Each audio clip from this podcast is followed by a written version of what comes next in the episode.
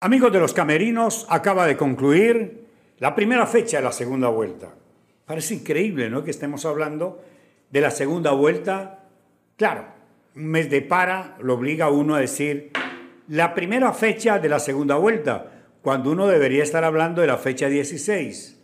Y esas son las cosas de nuestro fútbol y de nuestra liga. Táchira en Pueblo Nuevo, otro arco en cero y una victoria contra La Guaira, fortaleciendo no solamente el segundo lugar, sino su fortaleza importante, que es ser muy, pero muy efectivo en casa. Un partido que en un principio nos llenaba como de, o nos prendía las alarmas porque un Deportivo Táchira que no podía irse encima de la Guaira ante un equipo que vino a hacer prácticamente el mismo juego que hizo allá. Meterse atrás, retroceder con doble línea de cuatro, poblar la mitad de la cancha y no proponía o no daba el paso al frente para poder dejar destapados los espacios y Táchira pudiera atacar. Nos preocupamos y todo cambió cuando llegó el gol, que eso más adelante lo vamos a estar hablando.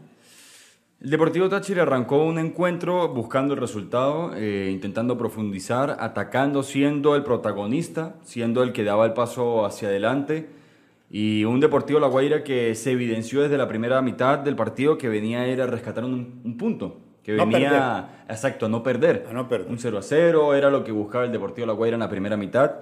En ocasiones eh, hubo momentos en que el Deportivo La Guaira llegaba a defenderse hasta con seis, incluso hasta con siete, una que logró despejar su arquero. Entonces es muy difícil de que cualquier esquema de fútbol pueda eh, relacionarse y con sus jugadores de tal manera que puedan profundizar el ataque, que pueda desarrollarse de manera positiva teniendo un, un bloque defensivo así, pero ya en la segunda mitad cambiarían un poco las cosas.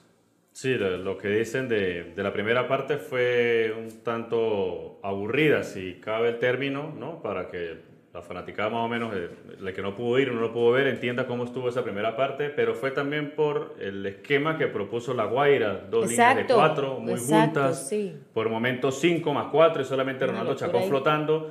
Creo que Araque fue más que un espectador, solamente sobre el final del partido tuvo dos intervenciones, pero nada de, de gran peligro. Y Táchira, como lo habíamos analizado en la transmisión en el primer tiempo, tenía que moverse más, tener más movilidad, el juego ese posicional que se necesita para abrir espacios, el balón detenido, eh, que Ritaco se enganchara y Ritaco pues lo que le pedimos. Que Coba se un pase gol, un pase gol lo consiguió, se pudo enlazar mejor con Coba, Coba también en el segundo tiempo mejoró, mejoró. Teto Hernández mejoró. Muchísimo. Y cuando estos jugadores mejoran, pues el resultado pues, es mucho más favorable. Es más, creo que si Táchira se hubiese animado, posiblemente hubiese conseguido un tercer gol. Un partido de curiosidades, no de detalles. Porque los detalles son los que hacen los partidos vistosos.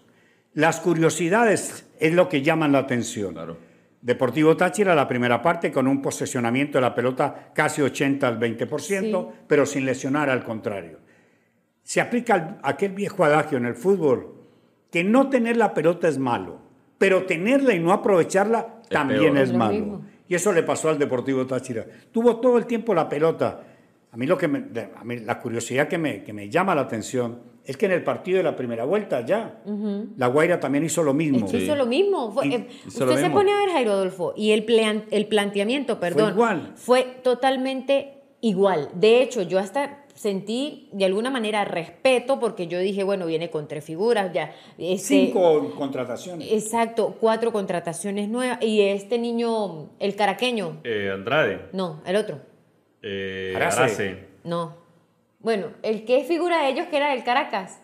Ah, Sayomo, Daniel Sayomo. Venía con Sayomo que no estuvo en el partido anterior. Venía con Arase que bien, supuestamente es una de sus figuras. Y aparte el niño Andrade, ese era un tridente de poder. Y yo dije, bueno, de hay, renombre. Que, hay que ver qué es lo que trae. Vienen a proponer. Y no, fue un partido exactamente igual, pero sin abejas. Es que hoy día el fútbol se ha modernizado tanto que, por ejemplo, ni las camisas ganan partido, ni los nombres ganan partido. Los partidos los ganan los hombres, los que en la cancha desarrollan una idea planificada y trabajada por el técnico. Usted puede tener la camisa del Deportivo Táchira. Antes Táchira ganaba con la camisa, hoy ya no. Metía miedo. Metía miedo. Andrés Orjuela nos escribe, dice Táchira de menos a más y Maurice determinante. Saludos desde Montevideo. Y Eddie Acevedo, Uribe salía mucho, luego se entraban pero no había nadie dentro del área, sin embargo marcó. Esa es otra curiosidad. Cuando usted, tiene un nueve- cuando usted juega con un 9, un solo 9, el 9 tiene que morir en medio de los dos centrales. Sí. Usted puede salir del área, no lejos del área. ¿Por qué? Porque si usted no es rápido y usted tiene compañeros rápidos, como Esli, por ejemplo, Teto, Que volvieron locos usted se a- sale a de mucho del área, llega casi a tres cuartos de cancha.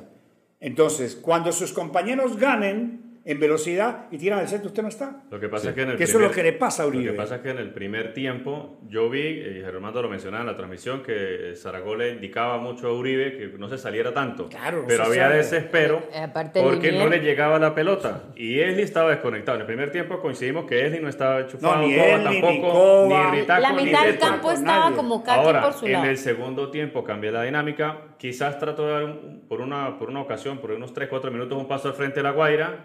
Y Táchira dijo, bueno, es la, es la oportunidad de movernos, de generar espacios y de conseguir, bueno, buscar hacerle daño al, al equipo rival. Y consigue el gol en una pelota cruzada, un gran centro, pero también el, el, el por- el- portero eh, eh, no, no, no, no tuvo cómo contener ¿no? lo que fue la, cuatro jugadores de Táchira. Es que Táchira atacaba con 4 y 5, inclusive en el primer tiempo. Lo y esto es pasa- importante. Lo que pasa con La Guaira es que La Guaira es un equipo que hace una transición muy rápida de defensa a ataque a través de Sayomo, a través de jugadores claves. De Andrade, de Arce. Pero es un equipo muy débil en defensa. En defensa, sí, señor. O sea, es un equipo atacable. Táchira, con el sistema de tres en el fondo, más dos carrileros, le permite a los equipos que vienen y se echan para atrás llevar a cabo su propósito. O sea, limitar el ataque al contrario. ¿Por qué? Porque a Táchira le sobran defensores y le faltan volantes y delanteros. Cuando La Guaira arrancó el segundo tiempo y dio el paso hacia adelante, le dije la eutanasia. Al minuto nueve. Se va a Claro, suicidar. porque luego del gol de Uribe, que apenas son Al nueve minuto minutos, nueve. ya obliga a la Guaira a buscar, bueno, estamos perdiendo, ahora no podemos seguir atrás. Cuando dan el paso hacia adelante Claro. y entran los cambios poco tiempo después del profe Eduardo Zaragoza, que entra Chacón y empieza más la profundidad porque, eh, como mencionaba en mi comentario al principio, es muy difícil desarrollar un fútbol cuando tienes un equipo contrario que se está defendiendo hasta con 6 o incluso 7.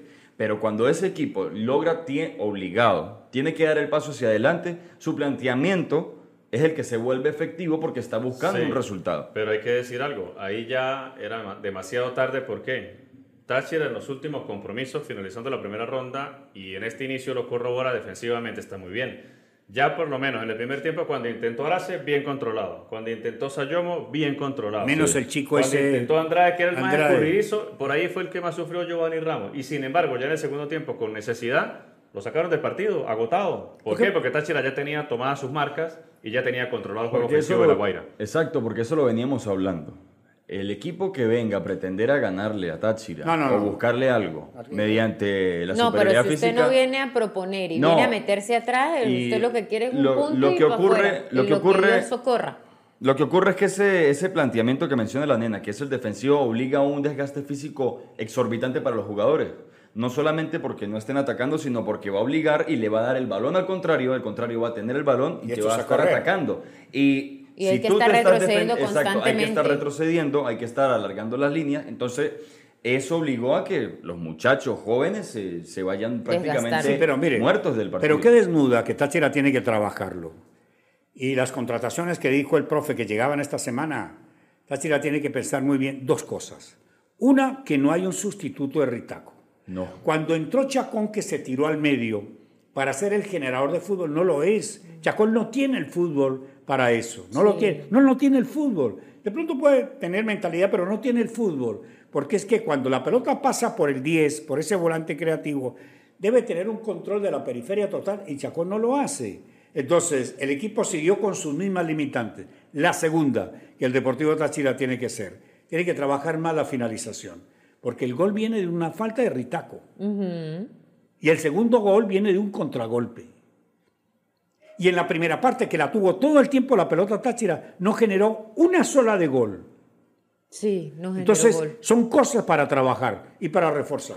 Dice Oscar Hernández, lo mejor para mí del juego fue que el equipo puso Sí, claro. Sobre todo jugadores que no venían metiendo como Uribe. Ahora, de resaltar positivo, Marrufo. Uy, muy bien. Sí. Muy bien, difícil. Marrufo. Pipo, viva. Pipo, viva. Es- Qué titula de Pipo, ¿no? Parece otro. Yo todavía, No, la yo lo Pipo, recuerdo Cuando entró Farías, ese es mío, venga, ese es mío, déjemelo a mí. No borró. Porque lo conoce.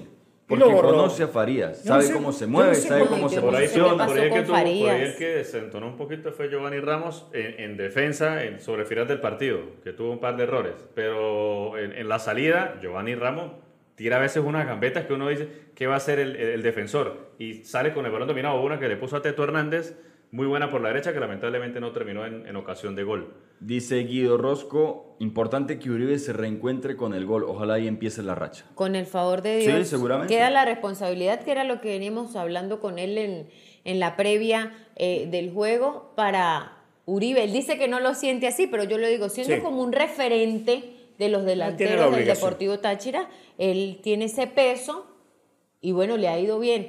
De resaltar también el debut De Lozano. De Lozano, Lozano. Sí, sí. eh, se llevó toda la, la comuna, se llevó Lozano a la tribuna principal inferior. tenía mucho público. Tenía barra, No, tenía lo que pasa- pancartas, todo, claro. Lo que pasa es que cuando, qué cuando se nombra que va a debutar un chico De 16 años, con el Deportivo con el Táchira, Deportivo en- Táchira, en primera frente a la división, Guaira, no. pues todo el mundo se va con él. Claro. Y hizo una jugada y la gente lo aplaudió. Sí, sí. Lástima que entró tarde. Enganchó, o sea, se atrevió a enganchar Sí. contra uno de la Guaira mayor también. Lástima que entró tan Sí, tarde. tuvo, ¿qué? Tres minutos y luego los seis Sí, de luego los seis Jugó nueve minutos, exacto, jugó Cuando, nueve minutos. cuando ya entró él, la pelota la tenía la Guaira. No contaremos con Kovac frente a Angostura por Sí. acumulación de Eh, amarillas. Cairo Sorprendido. comentaba sobre eso, Jairo comentaba en la transmisión de que no encontraba la razón de esa Una amarilla. tarjeta amarilla tonta. Pero analicémoslo así.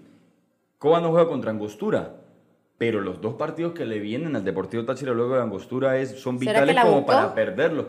Podemos analizar que un tipo como él, con su veteranía, con su inteligencia dentro de la cancha y siendo ya un veterano del fútbol, ¿la buscó por qué? No juego contra Angostura, pero estoy contra la academia, Está fresco, exacto. Estoy Cualquier fresco. cosa que pueda pasar. ¿Ve? Yo personalmente digo que él la buscó para eso. Ahora, Táchira gana, se coloca en el segundo lugar. Sí. se mantiene. Inamovible con 29 puntos más 15. Correcto. Exacto. Suma dos goles a su favor, Por eso. más diferencia con Caracas. Otro arco en cero de Araque. Otro arco en cero. El próximo partido es contra Angostura. Angostura. A mí se me viene a la memoria el aficionado, después del programa que estamos haciendo nosotros, de Fútbol del Bueno, me dijo, Cairo, ¿por qué usted pone en duda la victoria de Táchira frente a Angostura? Táchira le va a ganar a Angostura. Y bueno, vamos a ver.